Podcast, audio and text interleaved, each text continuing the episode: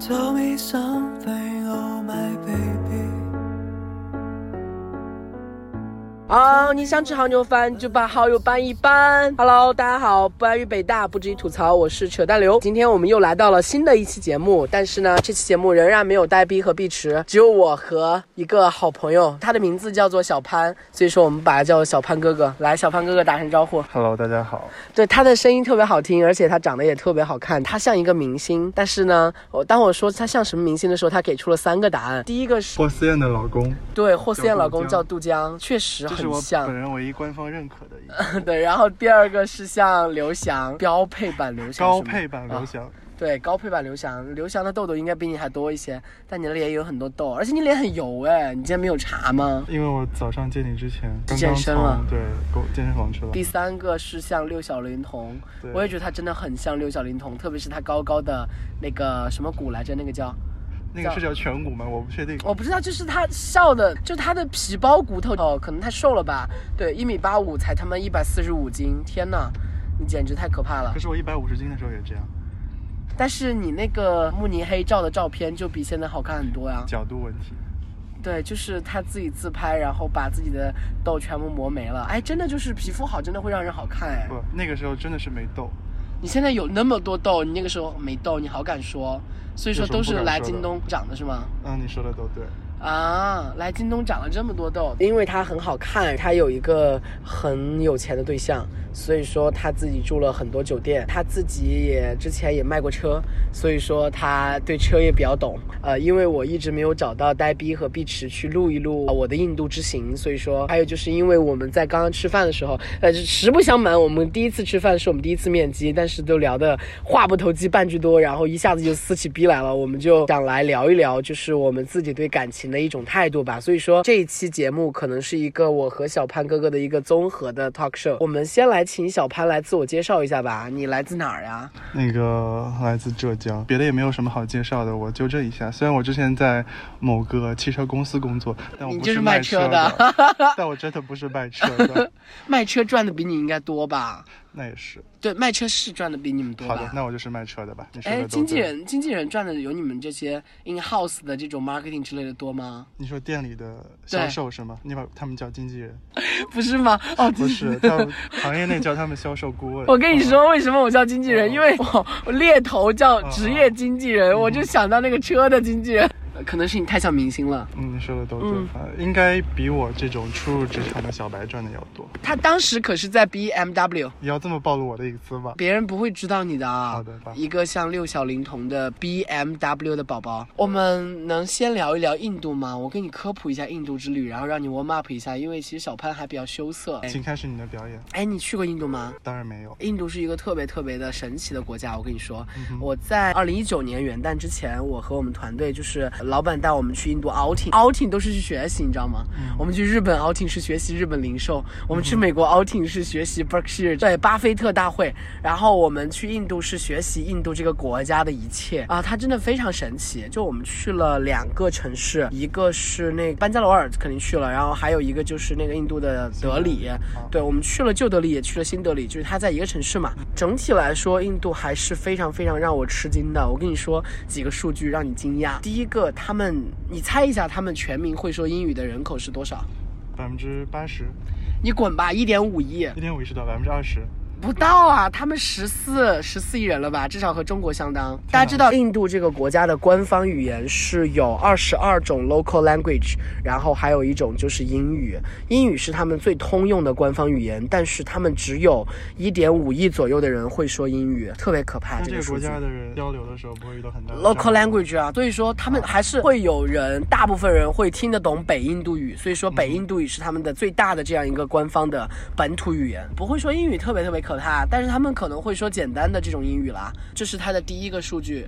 第二个数据就是印度的人口中很多很多都没有进入户口统计。我们介绍印度情况那个中国公司说的比较夸张，他说很多人都是在马路边上生下来的，根本就没有户口，什么都没有，就盲流，他们也不能进入教育系统，然后也没有什么社会福利。印度的公路基本上没有摄像头，就真的没有摄像头。所以他们实际人口要远远大于十四亿、十五亿。对，十五亿倒不用说了，但是官方数据肯定是要偏小的。还有就是印度，你知道有多少人是文盲吗？你算一下它文盲率，文盲率啊，百分之六十。百分之六十还是有点夸张的，百分之四十五。但文盲率的定义是什么？你知道吗？就是不是文盲的定义是会写名字。会写名字就不是文盲，这么低的定义，还有百分之四十五是文盲，特别可怕。那可能文盲率实际有百分之九十。对对对对，可能是这样的。大家知道印度还是有种姓制度的嘛？所以说，呃，我们专门去问过他们种姓制度对他们现在的影响。我们在班加罗尔问的是我老板投资那个公司，他说其实还好啦，就是现在没有那么严重。但是他说是在 urban city，就是在 urban area，就是在城市地区，在农村地区人们还是非常非常的 care 这个的。包括就算他他们在城市地区结婚。印度人结婚，你知道多可怕吗？他们真的是婚丧嫁娶，特别是结婚还是父母之命，媒妁之言。My parents will introduce a girl to me，就他们会这样说。我觉得这个真的是太可怕了。对，这是我印度整体的感官。我再说一下我们印度的行程，就是我们在印度玩了十天。我们我们老板特别特别贴心的在香港转机了，他说，呃，不能忍受从北京到德里的这一车咖喱味儿，然后坚持十多个小时。嗯，不过印度人好像没啥味道，是不是我的错觉呀？我没有闻到印度人有那么重的味道，我反而觉得东南亚人好像他的那个味道还要比印度人重一些。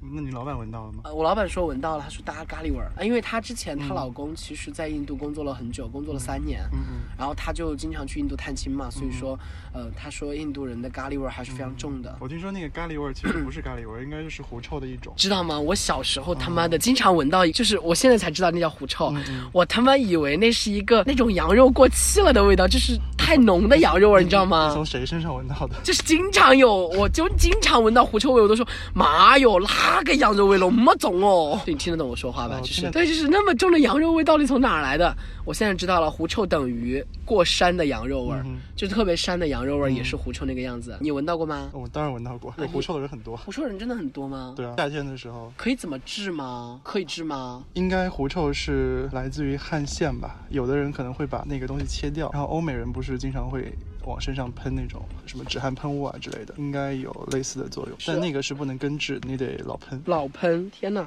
啊，我们要下车喽！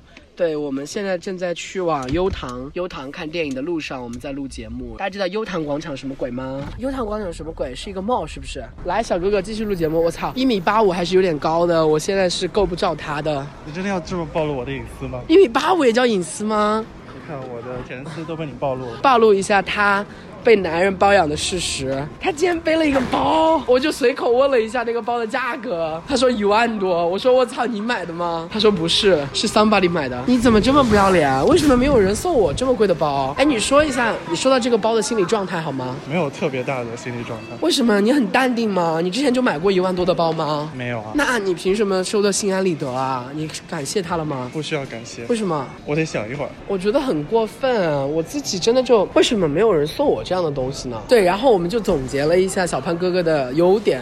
我发现最大的优点是什么？是不来事儿，给你的爱一直很安静、好看、不粘人、话少、安静。你承认吗？夸我的我都可以承认。哇，这个优唐有点那个啥呀，有点宽阔呀，而且很年轻啊，感觉。商铺很年轻，看起来比我想象中的要好一些。对，优唐是北京的一个 mall，确实还挺新的，我以为是那种很老的那种 mall 呢。继续说印度啊，我们去了印度的那个新德里和旧德里，还有班加罗尔。首先我们去的第一站是德里。德里的那个机场啊，它的厕所是印度民族风的，你知道吗？它不是那种男女的那种 logo，、它是民族风的照片，所以说你每次去的时候都要下意识看一下哪是男厕所，哪是女厕所，就是那种印度风的照片，印度的男女的照片，男厕所就是那种壁画，就是我觉得可能还是要反映一下才好认啦，就我觉得很奇怪。我们去印度的时候换钱，我们发现印度的那个钱，他收的那个 take rate 非常非常的贵，基本上 take rate 百分之二十左右，特别夸张为。什么不在国内先换好？我们在国内，其实我们在想，就是去印度那边直接换嘛，或者在机场换嘛。结果我们发现，在国内的机场，它要收六十块钱手续费，也很贵了，对吧？因为应该没有印度百分之二十的贵。但是我们就想，印度会不会像泰国一样友好，对不对？就可以直接换，然后不能对，所以说要提醒大家一定要换好卢比。我们现在到了四楼，电影院在哪儿？然后我们去德里的时候，我们发现印度有一个特别特别蠢的现象，就是它的酒店反应实在是太慢了。我们住的是 Lila Palace，Lila Palace，Lila 是这个 Lila Palace 的创始人的老婆的名字。他的愿望就是以这个酒店为他老婆修建一座一座的宫殿，浪漫吗？啊，比你的一万多的包还是要浪漫一些的。你说的都对。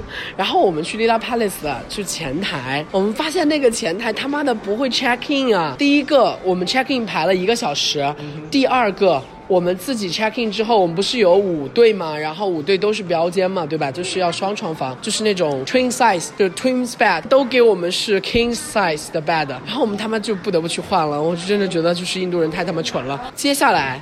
我们在德里逛了很多很多的企业吧，我们去了很多 VC，去看了很多很多的企业，我们去拜访了印度的光速、印度的赛富，还有印度的红杉。他们这些企业其实，他们这个 VC 其实都投的挺好的。印度的 VC，而且比中国的公司的估值还要贵很多。我们在一个全他妈是吃的地方，然而我们现在很饱，所以说我看到吃的有点想吐。老坛酸菜鱼，我最近就是在流水席嘛。我们在上上周的时候，我们搞流水席之后，我发现就是有一个食品厂长说，未来的食品全他们要生产炼化，我当时就觉得很崩溃。我当时就在想，老坛酸菜鱼可能是工厂出来，然后直接把鱼片塞进去，调料也是直接这样。是的。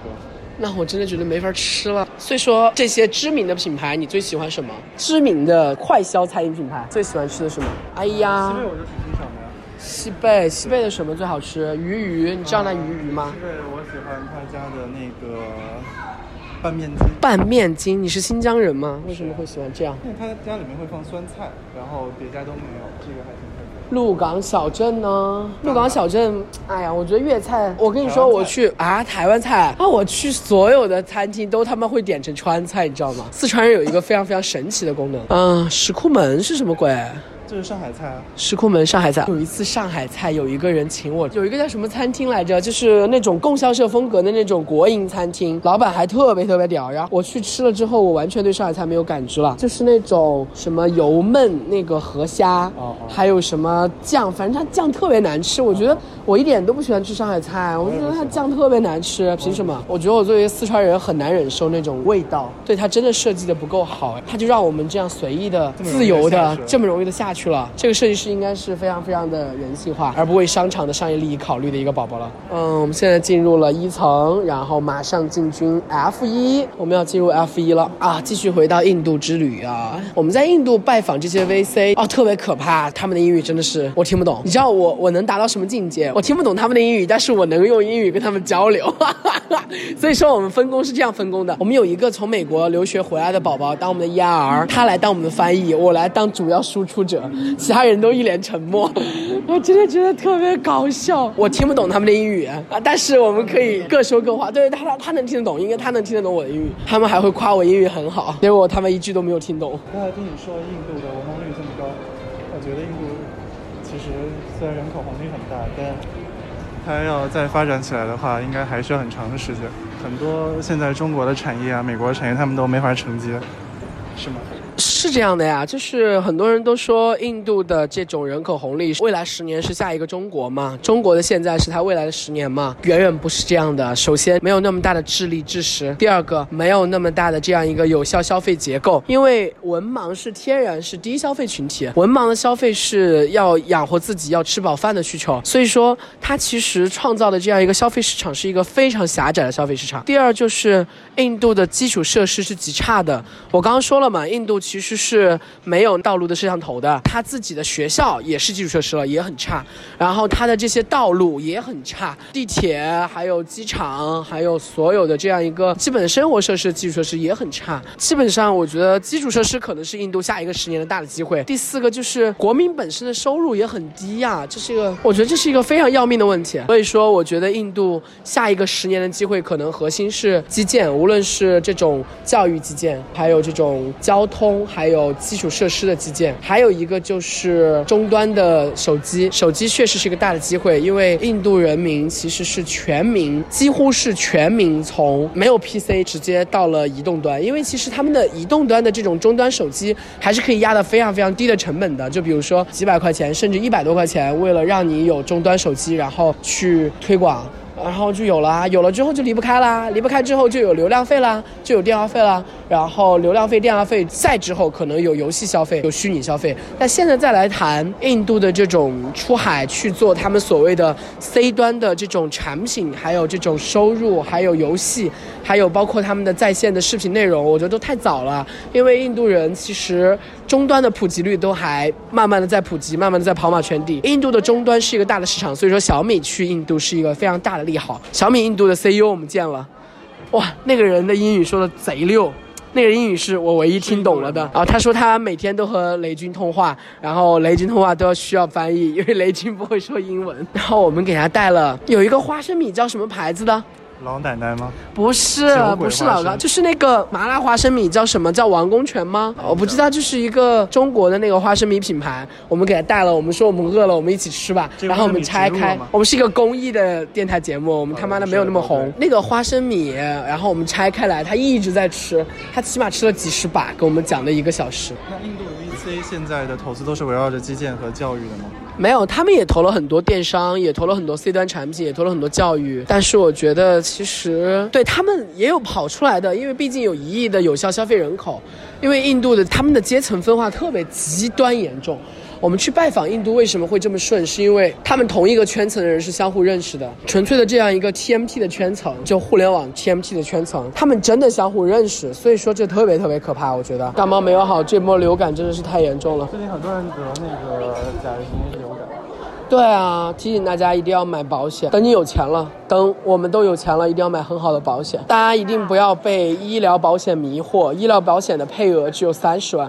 得癌症是远远不能用三十万解决问题的，而且医疗保险的这种报销还有很多都报销不了。所以说，你其实大部分的时候小病可以用医疗保险，但大病的话，你完全不太能够被 cover 住。Oh my god，那我们就坐这儿吧。必胜客，我们等他来找我们，我们坐在了必胜客这边，啊，所以说我们整个节目都会比较嘈杂。一万多的包。什么牌子啊？为什么一万多啊？过来一点。那个没有广告植入，我就不说了。什么牌子啊？这是 LV 吧？不是。这个牌子真的很好看，啊但是要一万多吗？为什么要这么贵啊？装了啥？这是健身的衣服，早上。我从来没有买过一万多的包，我发誓我也要买一个。好的。好，今年的目标买一个一万多的奢侈品，但我好像没什么卵用。你觉得用起来有感知吗？是，你觉得用一万多的包的感觉是什么？来分享一下。没有太大的感觉，就是很好看，然后会有小小的虚荣心。那你用惯了一万多的包之后，还会用几百的包吗？我没有几百的包，都是都是几千的吗？也没有，我有两个休闲的包，然后一个就是上班会背的 Tumi。Tumi 是什么牌子？就是一个黑色的，然后很直男款的那种包。啊，就是那种超大的那个，是不是就可以行走江湖一辈子的那个包？嗯，你在国贸你可以看到很多这样的手提包啊、背包，然后上面会有一块名牌，然后可以。刻几个字母的那种，你应该看到看到过很多，就是这只。那个多少钱？几千块。嗯，你们为什么都买这么贵的？我买不起。那个继续聊印度。不要，我不想聊了。为什么你们都买得起这么贵的？然后还有款什么包？呃，不告诉你。为什么？因为那个更贵是吗？是。也是你男人送的是吗？那我不能透露。是不是？你说的都对。哎，所以说这个是可以开的。可以啊！哦天哪，我也想买这个包。然后我们继续来讲印度啊，在一个人潮汹涌的地方，你能不能靠过来一点，方便时刻插话？我们去拜访了印度的那个茶 Chair Chai，印度有一个餐饮企业吗？不是，是一个茶品牌，就像印度喜茶一样。啊啊啊！我真的觉得很神奇，就是那种那么难喝的茶，他们居然当做长饮来喝。他们也做奶盖茶吗？还是就是纯的那个泡的茶？这是很像印度，呃，很像那个西藏那种青稞茶那种油茶，你知道吗？然后他们真的就是全很腻吧？对，很腻，而且有那种生姜的味道，就是他们会改良很多嘛。但我真的觉得完全没有中国的好喝。那喜茶有没有出海的机会来到印度？他们会喜欢这种口味吗？我觉得他们喝了会喜欢，但可能他们改变不了自己传统的这样一个心意了。对呀，其实可乐既然大家都爱喝，那甜的应该都爱喝。为什么他们的茶不甜呢？他们的茶是那种就无色无味啊，有味就是那种就是那种姜的那种感觉，我也不知道为什么。然后我们去印度拜访了印度的那个快手。叫做哦，对对对对，那个印度的那个茶叫玛莎拉菜，它叫 Share 菜还叫什么？哎，我忘了。玛莎拉菜是他们的国茶，然后那个品牌我忘了。我们拜访了 Share Chat，Share Chat 是印度的快手，我们就问他 What's the difference between you and ByteDance？他说我们是不同的赛道，啊，但是字节字节跳动已经推出了 Hello 了，已经比他的日活更高了。那个人居然是个九三年的宝宝，但看起来完全不像。我跟你说，待会儿我给你他看对，就特别特别老。他九三年的，我也是九三年，你很老哎，没事我长得好看，生气。没关系，你没有性生活，你有性生活吗？我不告诉你。我们去印度的时候，我们看了 Share Chat 玛莎拉 Chai 的一个品牌，然后还看了印度的分期乐，就是贷款给学生的，呃 credib 还看了红杉。应该没有吧？印度人长那么丑，sorry，对不起，没有裸贷，他们应该没有什么信用体系了。我最后一天去印度的班加罗尔的本地集市了，我后面想起来，朋友告诉我，我都后怕。他说刘思颖真的很敢，一个人去那么深入的 local market。他说万一他们把你的手机抢了，然后强奸你怎么办？他说印度可是连男的都会强奸的。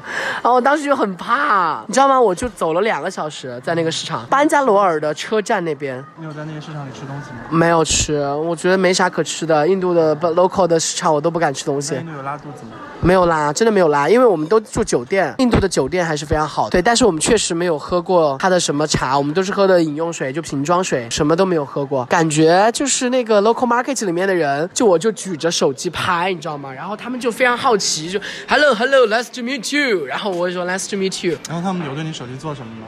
没有，他们就很友好。所以说，印度的国家我很幸运，就是虽然他们强奸率很高，就 印度的强奸率达到说一一个女的一个女的只要上了公交车就不要想不怀孕下去，就是一定会有二胎风险啊！我真的觉得特别可怕，为什么会这样？那印度的这种避孕套市场是不是很广？是不是所有的女性都会随身带着好多个？不会吧？你怎么这么冷？应该是男性的责任吧？我操！强奸的时候拿出来说，女性可以求求你带套好不好？求求你带套再做好不好？这是自我保护的一种手段。如果说强奸不可避免，就应该自我保护。你说的对，反正我就去 local market 的时候，其实我就发现他们自己的人还挺淳朴的，可能是因为他们本身印度教其实还是主张修来世，然后主张平和，所以说他们没有那么恶劣，我觉得就是没有很凶狠，也没有很排外，他们就很好奇的看着我，我也非常友好的给他们打招呼。还有印度人真的会和比他们白的人照相，疯狂自拍。我去每一个地方，他们都找我自拍。就我去印度的班加罗尔的议会大厦，他们真的就一群人找我自拍，然后我还 录一个视频，就是我号召了一群伊斯兰的女孩，就印度有伊斯兰教嘛，对吧？印度教、伊斯兰教，就是他们巴基斯坦实行斯伊斯兰的嘛，就是分离之去之外，还是有巴基斯坦人嘛，所以说他们，我就号召了一群伊斯兰教的女孩，戴着头巾的女孩，就和我一起 hello hello，我问他们 how old are you，他们说 nice to meet you，然后嗯喜欢比自己白的人这一点我不能理解。我也喜欢比自己白的人啊。为什么呀我觉得其实可能白是一个普世的美，是吗白是全球人类普世的审美观，你觉得呢？你会喜欢黑人吗？哎，seriously，我会喜欢那种黑人，就是特别搞笑的是，就是那种非常美国中产阶级，然后他们非常的 fit，然后他们就是戴着 AirPods，然后穿着运动鞋，然后紧身裤，然后 Nike 广告里面经啊，对对对对对对，我觉得那种黑，对那种黑很性感，别人就跟我说通常不会太黑。对，那种人其实是中和的，就是呃是混血黑，第一个，然后第二个他们特别精准，他说啥？有一个叫陶瓷黑，有一个叫磨砂黑，就印度人全是磨砂黑，然后你说那种人是陶瓷黑。一个美国女演员，她就是黑人和白人混血的，嗯然后她叫什么我忘了。奥巴马也是黑人白人混血嘛就那个哈利王子，去年就那个女演员，你知道吧？有印象吗？赫敏吗？不是不是 Emma 不是，就是就那个哈利王子曾经追求过艾玛，但是后来跟那个就是他是黑白混吗？但是他那么白啊，那个妃子，艾玛不是凯，特、不是凯特，就凯特的这个叫妯娌。对对对对，但好像我记得王妃中没有特别黑的，嗯，他不算他是棕是吗？他是他父母一个是白人，一个是黑人，所以是混合。天呐！所以说我们去印度本地市场，我就逛了两个小时，我就回来了。我在印度还体验了印度的推拿，还挺爽的。跟泰式按摩有什么区别？没区别，真的没区别。哎，印度的那个货币好像是除以二十吧，就是一块钱等于二十卢比，就花起来还挺爽的，花起来。对，但酒店也很便宜，Lila Palace 最好的也才一千多，就才一千多就可以住的超级好边的那个酒店吗？不是不是，泰姬陵旁边也有 Lila Palace 吗？我不知道，不知道我对，Lila 印度酒店 Palace 是印度 local 的 top 级别的这样一个品牌，就我觉得还挺好的好。像那个泰姬我们陵本身也有一个酒店品牌就叫泰姬陵。哇这么牛逼在泰呃在印度有很多的这个分店，OK，那是 Lila 吗？不是吧？呃泰姬陵的英文名是 Lila 吗？叫 Taj Mahal。Taj Mahal。好像是这么发音的，不太确定。我们在班加罗尔住的酒店，就是像真的是像热带热带雨林一样，嗯我们住在雨林里面，嗯哇，超棒！就是叫什么 Renaissance 吗 Lila Palace 啊，你就住这一个酒店。对，就住一个酒店，就是我们都住的。我们在那个德里也住的是 Lila Palace，、哦但我们没有住那个最新的那个，我们住的是他妈老的。为了住在离他们中关村近的地方，我们住的是老的。不过我发现好的酒店的供给全球都有，只要你有钱就可以住了。OK，所以说我看还有什么印度可以说的。应该没有什么可以说的了吧？印度就这样吧。我觉得我自己还是不建议去印度的，因为印度人还是特别特别的。不是印度人，我觉得印度人还好，就是我感觉印度很落后，我觉得不是一个很好的旅行的地方。我们我们还经过了旧德里，就是真的是一群人，嗯，我们 so called 盲流吧，当然盲流有点蔑视的意思，但是确实是他们工作日也有很多人在外面去散步、聊天、坐着，然后我们还经过贫民窟，然后我们还经过了真正 so called 印度的厕所，真的就是这样的，就特别脏。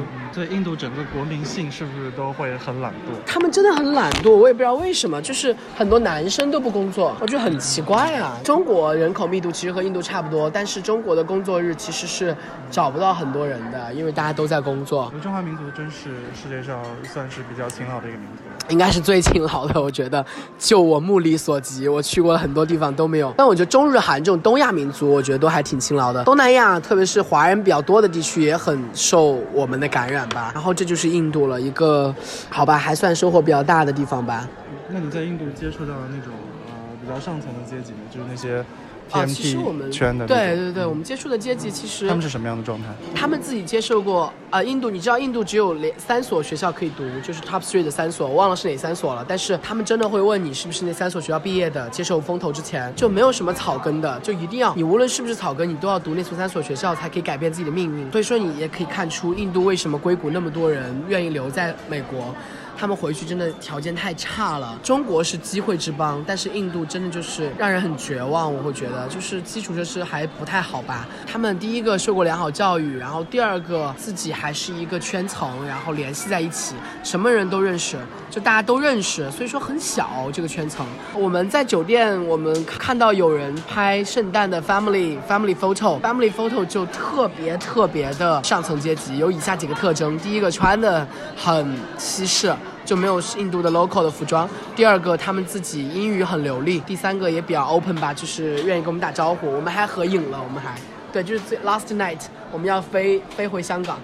我我他妈特别神奇，我在香港转机，我们有六个小时、七个小时转机时间，我他妈还去了一趟中环，我去逛街购物，买了什么？我买了很多衣服，买了两个大衣，买了三个 T 恤，然后买了一个胸针。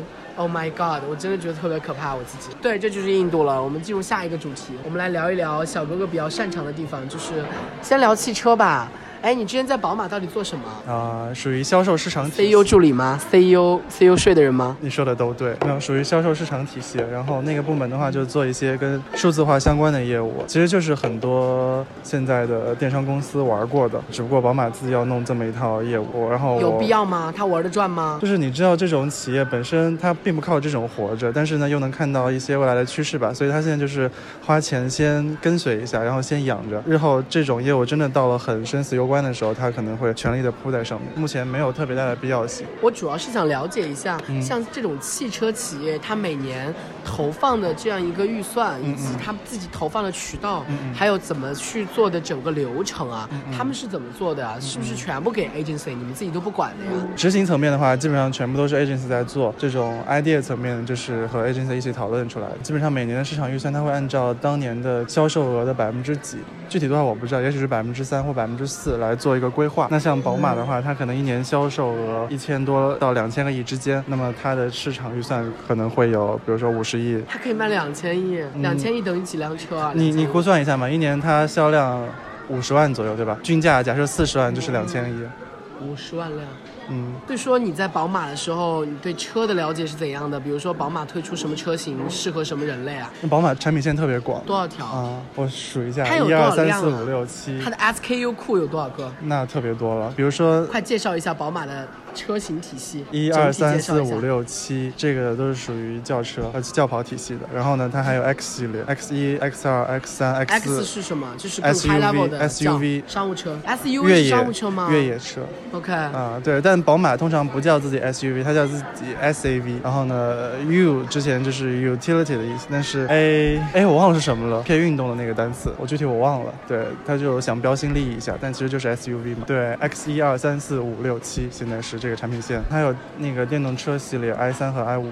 啊，那个 i 三和 i 八，i 八的话是一个混动的跑车，然后 i 三的话它有纯电纯电动的，也有混动的，然后它是一款啊、两厢车，就没有屁股的那种车没，有屁股的车是什么车啊就是后备箱是没有的，哦那块不会凸出来，？OK，它收进去的。就是用来装逼的呗，装逼专用车也。不会啊，你看 Polo 啊，然后什么这种福特的福克斯啊，不都是那样的吗？就那种两厢的小车。所以说，嗯，这些车都是，比如说宝马那种车最低价，我最便宜可以用多少钱买到？官方指导价二十万左右吧，但实际上那款车的话，可能在经销商这边还能再便宜个百分之十几，可能不到二十万，那个车就能拿下了。但是不、啊不算那个购置税，不算那个保险和牌照的费用。购置税、保险和牌照到底是谁收啊？怎么收？保险嘛，就是保险公司收。然后多少钱普通的宝马，比如说一个五系，一年保所以说你对象用。有车吗？啊、不告诉你，啊，为什么？我拒绝透。露。保险的话，比如说像一个普通的五系，可能一年大几千一万，但也要看你买的险种是什么。本人没有车，也没买过保险，所以只能聊得很皮毛。真的会有读者听吗？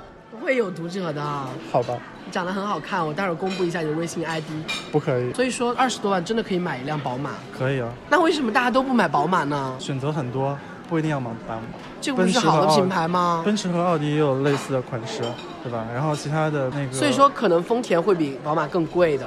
丰田，丰田，你是说雷克萨斯吗？丰田的普通的车，哦本田还是丰田啊？本田、丰田普通的车就十多万，他们产品线主力就是十多万、二十万左右的。哦，这样吗？那么便宜啊？是呀、哦，我以为车很贵呢。我的妈呀，车这么便宜，那我也可以买啊，只要我摇得上号。你摇不上号的。那我就用外地车牌哦，不行了，外地车牌不行了，好像嗯，有很多限制，好像一年现在只能办四次对进京证，对，对，然后很多路段还不能开。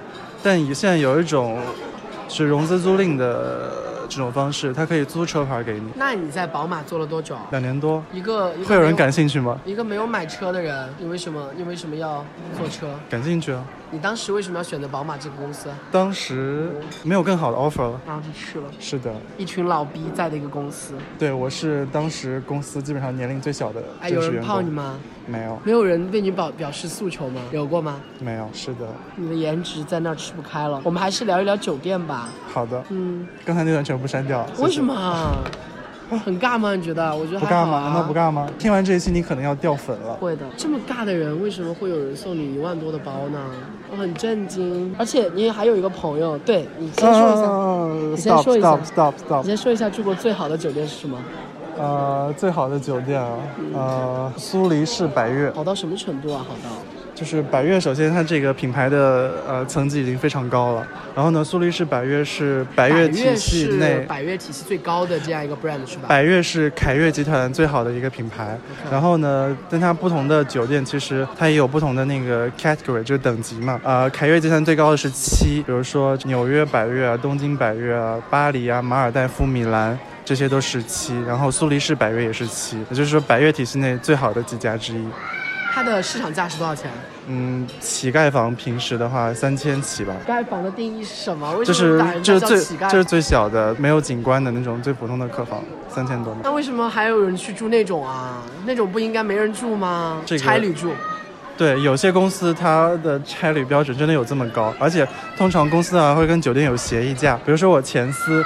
在全国各地的很多城市都会跟很多酒店有协议价，比如说我们在上海的拆标是一千三百多还是一千四百多，我忘了那么。贵，你为什么要离开这么贵的？但是实际上，因为公司跟很多好的酒店有协议价，可能他们的市价是两千多我们也可以用一千三四百块钱的价格住下所以说你出差吗？在前司？有啊。经常出吗？有时候吧不太多。那你是不是住爽了？出差的时候都住的很爽啊住什么？什么文华东方丽思卡尔顿之类都住过。嗯那你约炮了吗？在那里没有 不约炮我真的觉得好酒店都浪费了你不觉得吗？没有因为我本身就真的是喜欢那些东西所以我自己一个人欣赏我觉得反而更好。为什么喜欢酒店？酒店对你什么意义吗？可能因为自己家里太破了吧。是不是要去？二十四了。OK，好，那我们待会儿再聊，先掐一下。